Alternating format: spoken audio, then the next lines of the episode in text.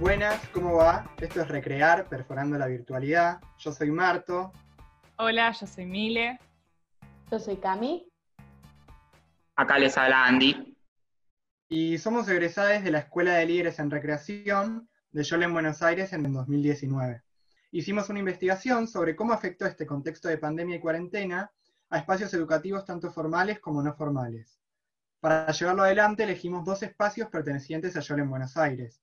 Uno es el EPI, un espacio de primeras infancias público de gestión asociada, y el otro es Kinder, una actividad privada recreativa destinada a niñes de 4 a 12 años.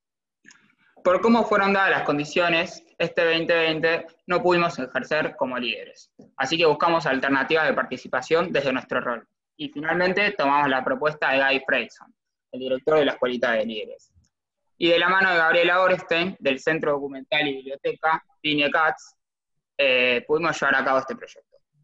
En este podcast vamos a desarrollar a lo largo de los capítulos temáticas que abarcan el contexto de la pandemia por el coronavirus, como la educación, la recreación, la virtualidad, el rol de los docentes, las grupalidades y más, cuya información pudimos recopilar a partir de material que se nos fue entregado, como por ejemplo las planificaciones de cada espacio.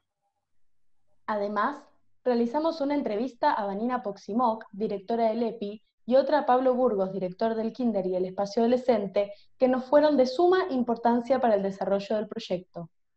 El fin de esta producción es poder visibilizar y documentar cómo se fueron llevando a cabo las prácticas educativas en este contexto, y a la vez invitarles a ustedes que están del otro lado a reflexionar y debatir estos temas.